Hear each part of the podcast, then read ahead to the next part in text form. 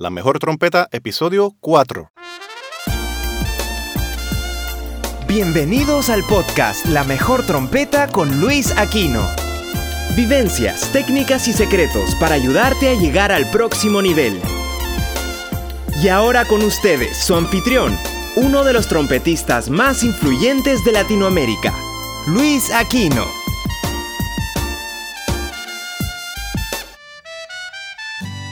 Saludos a todos. Este es el cuarto episodio del podcast La Mejor Trompeta. Yo soy Luis Aquino y en este episodio quiero hablar de algo que le pasa a mucha gente. Auxilio, no quiero practicar. ¿Cuántos de ustedes tienen estas ganas absolutas de practicar ocho horas todos los días de su vida? Yo no. Yo no, lo admito. En un mes de 30 días, yo quizá tengo ganas de practicar mucho. Un máximo de 10 días en ese mes. Y ese es un buen mes. El resto de los días genuinamente no quiero practicar. Me tengo que obligar. Y eso es disciplina. Porque sin disciplina no se puede llegar, no se puede hacer nada. Lo que de verdad es importante para uno en la vida, hace falta tener disciplina para lograrlo. Porque muchas cosas importantes requieren repetición, requieren concentración, requieren compromiso. Y tocar trompeta es un compromiso porque es de esos instrumentos que no te da gratificación instantánea. Cuando yo estaba empezando era fácil entender lo de que no iba a haber gratificación instantánea tocando un instrumento, porque cuando yo estaba empezando a tocar trompeta, no estaban ni el Game Boy, ni los Nintendo, ni los Xbox, ni los PlayStation, ni nada de eso. Los aparatos estos que tú aprietas un botón y enseguida sucede algo. Estás jugando en un juego, lo que sea, y suceden cosas bien rápido. En la trompeta uno aprieta un pistón y no necesariamente va a sonar. Sin embargo, en una guitarra tú tocas las cuerdas y suenan. Oh, le saqué sonido. Suerte con la trompeta por los primeros par de meses para que le saques un buen sonido. Bueno, un sonido que más o menos suene. La trompeta cuando viene a sonar más o menos bien, que tú coges la trompeta, soplas y tu familia no se tiene que tapar los oídos. Ya eso ha pasado el año después que empezaste a tocar trompeta. yo me acuerdo cuando yo empezaba, yo practicaba mucho. Para mí era como diversión. Pero sí recuerdo que unos vecinos que había en ese momento en la casa, donde vivía con mi mamá, muchas veces al día yo practicando y uno de los hijos de los vecinos, con los que jugábamos todos los días, me decía, cállate ya, gritando. y mi mamá le decía, déjalo que practique, que él le gusta eso. Le agradezco tanto eso a mi mamá que me defendía en ese momento. Y ese es uno de los problemas que a uno le quitan las ganas de practicar si tú tienes vecinos que odian oírte practicar. Pero es cierto, yo soy trompetista y yo odio escuchar practicar a algún trompetista. A no ser que esté tocando repertorio, que ya lo domine. Pero si es una pieza que no la conoce o son ejercicios para mantenerse, son cosas que suenan feo. Yo practico por responsabilidad. Yo practico porque le he ganado o le he desarrollado algún tipo de cariño y amor al hecho de practicar, a la acción de practicar. Pero practicar es un mal necesario. Un mal necesario en este momento de la vida, porque al principio, como mencioné anteriormente, para mí practicar trompeta era un tremendo entretenimiento. Cuando ahora en mi edad de adulto me reconecto con eso, con esos tiempos en donde la trompeta era un entretenimiento, vuelvo a eso, vuelvo a sentirme como un niñito practicando y es tan y tan agradable esa sensación. Pero hoy en día, una vez que uno pasa por ciertas experiencias y vicisitudes en la vida, la trompeta se convierte a veces en lo que parecería ser un mal necesario. Por eso es que lo estoy diciendo. Volviendo al tema de las cosas que le quitan las ganas de practicar a uno, uno no puede culpar a un vecino porque no le guste lo que uno hace en la trompeta. Claro, porque tú le estás fastidiando la vida a ellos cuando estás practicando. Tú no puedes culparlos.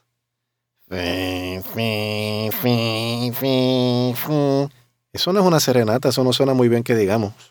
Pero si mantienes las ganas de practicar y puedes luchar contra eso, como me pasó a mí cuando estaba empezando, en algún momento en el futuro no muy lejano vas a poder tocar tu instrumento bastante bien.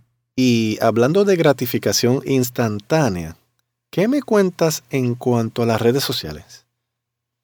Hoy en día todos andamos con el celular encima. El celular es una extensión de nuestro cuerpo. Antes era la trompeta la extensión del cuerpo de uno, ahora es el celular. ¿Y qué estás haciendo en el celular? En las redes sociales. Facebook, Instagram, Twitter y otras tantas más. Esa competencia no está fácil. Tienes el celular en las manos todo el tiempo, estás sentado o caminando y mirando el celular. Uno caminando en la calle o en un mall se tropieza a veces con personas que vienen metidos dentro del celular y no están mirando hacia el frente, rodeados de miles de personas y están solos con su celular, dejando que otros cientos de personas, que muchos de ellos ni siquiera son conocidos en persona por uno, le lleven la vida a uno. Ah, mira lo que hizo esta ahora. Mira, se fue de viaje. Ah, DH, mira el carro que este se compró. Oh, wow, este... Mira la boda de fulana, de perencejo, de no sé qué.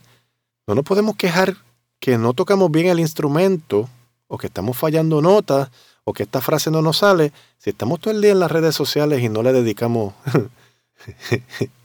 tiempo al instrumento. No nos deberíamos quejar. WhatsApp también le quita las ganas a uno de practicar. Porque es que los chistes, los chismes, los dimes y diretes, las discusiones de así amistosas, ¿no? Eh, te consumen tiempo, energía y es súper entretenido. Pero una de las formas de salir un poquito de las redes sociales para que le den ganas a uno de practicar, hay un truco mental que yo uso que no es ni hasta truco, porque tiene que ver con la disciplina y con el sentido de responsabilidad. Una de las motivaciones mejores, en mi caso, para poder lograr practicar a diario se llama el miedo. Pues sí, el miedo a cansarme, el miedo a cansarme en un trabajo. Gracias a Dios y a que nosotros nos hemos cuidado también laboralmente, porque no es fácil lograr esto, pero en Puerto Rico se logró hace años que los grupos toquen un set o una tanda, ¿verdad?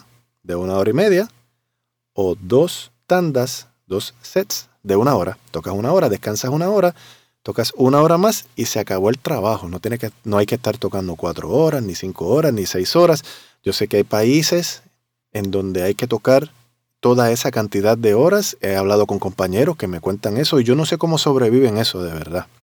Si tú eres de las personas que tiene que tocar esos trabajos así de todas esas horas y eres de lo que se pasa en las redes sociales y apenas practicas, y logras sobrevivir esos trabajos de todas esas horas, tú eres uno de mis héroes. tú eres uno de mis héroes. Porque yo para, para lograr sobrevivir un trabajo así, toda esa cantidad de horas, yo tendría que practicar fácilmente cuatro o cinco horas todos los días para poder terminar ese trabajo en buenas condiciones y no estar muriéndome de cansancio. Pero volviendo al miedo, otro de los miedos es miedo a fallar, porque a mí no me llaman para fallar. A ti tampoco. Por lo menos nosotros no somos cirujanos que estamos en una operación, le cortamos una arteria errónea a la persona y, se puede morir. Como músico, como trompetista, tenemos esa suerte, ¿verdad? Que no somos cirujanos, nadie muere si fallamos una nota, pero el orgullo debe estar ahí. El orgullo en cuanto a que, que yo no quiero fallar. Yo vine aquí para tocar excelentemente bien. Otro miedo es que no te salgan todas las notas. Me explico. Fallar no es solamente hacer, ah", ¿verdad? Que vas a tocar una nota y te sale otra. Fallar también es que si tienes que tocar una frase que hace y la tocas y suena eso es fallar también. Y el orgullo y el miedo a fallar a mí me ayudan a querer practicar hoy. Porque pasado mañana, mañana o en tres días, lo que sea, yo quiero sonar bien en el trabajo que voy a hacer. Ay, wow. Otro de los miedos que a mí me motiva a practicar es que hablen mal de mí. Si por ejemplo yo toco algo mal, me merezco que hablen mal de mí. Si toco bien y hablan mal de mí, eso es envidia. Pero para evitar la primera, ¿verdad? Que hablen mal de mí porque quede mal, pues yo practico. yo, yo quiero quedar bien en los trabajos que voy a tocar. Siempre he sido así desde pequeño. ¿Por qué? Porque yo entendí que la reputación se va formando nota por nota, frase por frase, trabajo por trabajo. Hoy en día en las redes sociales es fácil que las personas reclamen cierta reputación. Sin embargo, la reputación real es la que otros te dan. No es lo que tú dices en, digamos, en Facebook, en Twitter. Tú decir, ah, yo soy el caballo, yo soy el más que toca, que si no sé qué, que si a mí me llamaron para este trabajo y a ti no. Esa tiraera, como decimos en Puerto Rico. Eso es reputación que la persona está autorreclamando, pero la reputación real es lo que otros hablan de ti cuando sale tu nombre en la conversación. Ah, fulano, sí, toca regular, no sé, o, o está fallando muchas notas, o, o, se cansa mucho, o no lee bien, o toca desafinado, o se pasa corriendo el tiempo, o se pasa atrasando, su tiempo es bien inestable, o no conoce bien este estilo, no sabe lo que está haciendo. Si esas cosas las dicen, las cosas negativas, y tienen razón, es mala tuya porque no estás practicando. Así que las redes sociales es bueno disminuirlas en algún momento del día. Es más, podrías estar todo el día metido en las redes sociales, excepto, digamos, dos o tres horas, si las tienes, ¿verdad? Y decir, de tal hora a tal hora, se acabó Facebook, Instagram, Twitter, barabim, barabum, el que sea. Y el teléfono, le voy a quitar las notificaciones y lo voy a dejar en la habitación de al lado. O guardado en una gaveta, o fuera de mi vista. Porque hoy en día hay teléfonos Android que te llega alguna notificación y aunque la tenga silenciosa, si lo tienen mirando hacia ti en la pantalla y empieza la bombillita a parpadear, dice, ah, llegó algo. Ah, y si Facebook es la luz azul, pues, oh, llegó algo de Facebook. Tienes la tentación justo al frente tuyo. Pues saca la tentación del frente tuyo. Concéntrate en practicar. ¿Tú te imaginas que tú estés... ¡Ting! Ah, ok, ¿dónde está el teléfono? Ah, Facebook. Ah, ok, ¿qué pasó aquí? Y esas dos horas que había separado para practicar, hiciste una parte del primer ejercicio, sonó Facebook y te fuiste a mirar. Ah, mira, esto está interesante. Y de ahí seguiste haciendo clic, mirando fotos, leyendo los estados, contestando el chat.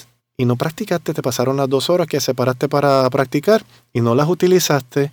No te quejes después si suenas mal en el trabajo, o si te cansas, o si fallas notas o si no te salen todas las notas de, la, de las frases que tienes que tocar. Hay que tener un balance.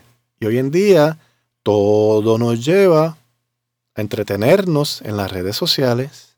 Antes era que uno se tiraba en, la, en, se tiraba en el sofá a ver la televisión. Todavía eso puede suceder, claro está. Pero como no andamos con la televisión grande así este, todo el día con ella, pues tenemos el teléfono. Uh, eso es tremendo.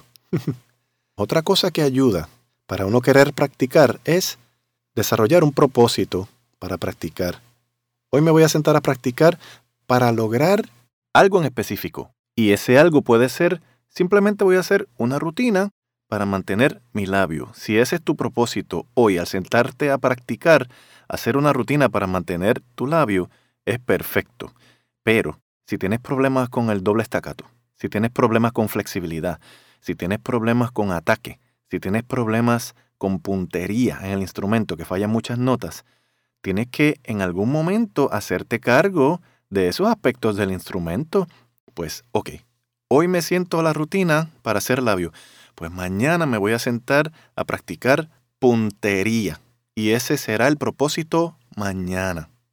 No quiero que se me olviden en este episodio las personas que son músicos, pero por circunstancias de la vida, tienen que trabajar en otras cosas que no son música.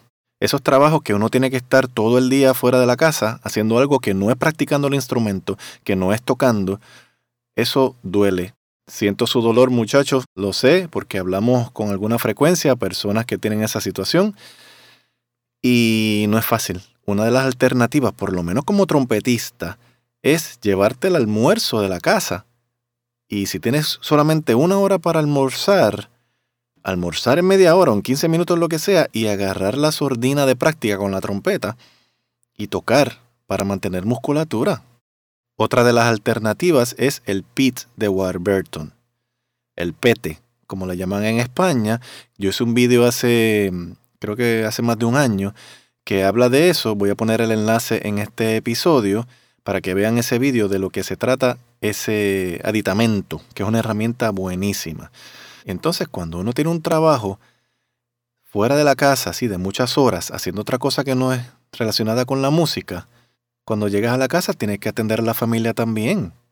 Los juegos de los hijos, o la práctica, o el ensayo de ballet, o lo que sea. Te dan las 11 de la noche no has practicado hoy. Y este es mi tercer día sin practicar. Y no puedes practicar sin la sordina, eso es un problema. La única alternativa que tienes es simplemente tomar la decisión de yo voy a practicar solamente cosas que me mantengan la musculatura. Y es la única alternativa que tienes hasta que en algún momento puedas encontrar esa hora, esas dos horas, en algún momento que te escapes del trabajo, pero no se lo digas a nadie, para practicar sin la sordina en un lugar donde no moleste a nadie. Qué difícil es esa situación. ¡Wow! Los expertos en eso son los estudiantes universitarios que tienen que tomar 15, 18 créditos, incluyendo la clase del instrumento, armonía, ciencia, matemática, precálculo, lo que sea que les toque, y encontrar tiempo para poder practicar tanto lo del repertorio de los grupos con los que están tocando, asumiendo que están estudiando música, para, y lo de la clase de la semana que viene con el maestro, y los trabajos que hay que tocar también mientras uno estudia, porque eso se hace mucho. ¡Wow! Pero los estudiantes son los perfectos ejemplos y muchas veces lamentablemente hay que dormir un poco menos para eso. No está fácil la situación, yo sé que no.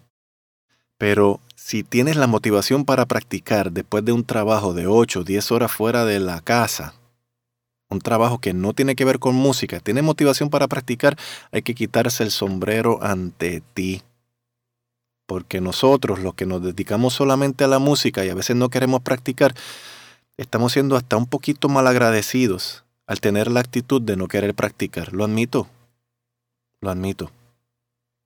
Por eso es muy útil la disciplina, el compromiso para uno tocar y sonar bien, tanto para uno, para los compañeros y para el público.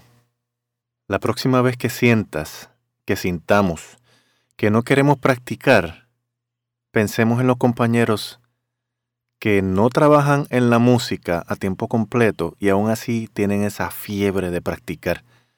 Debemos emular eso. Que no se nos olvide que este talento nos lo dieron de arriba y la disciplina la cultivamos nosotros.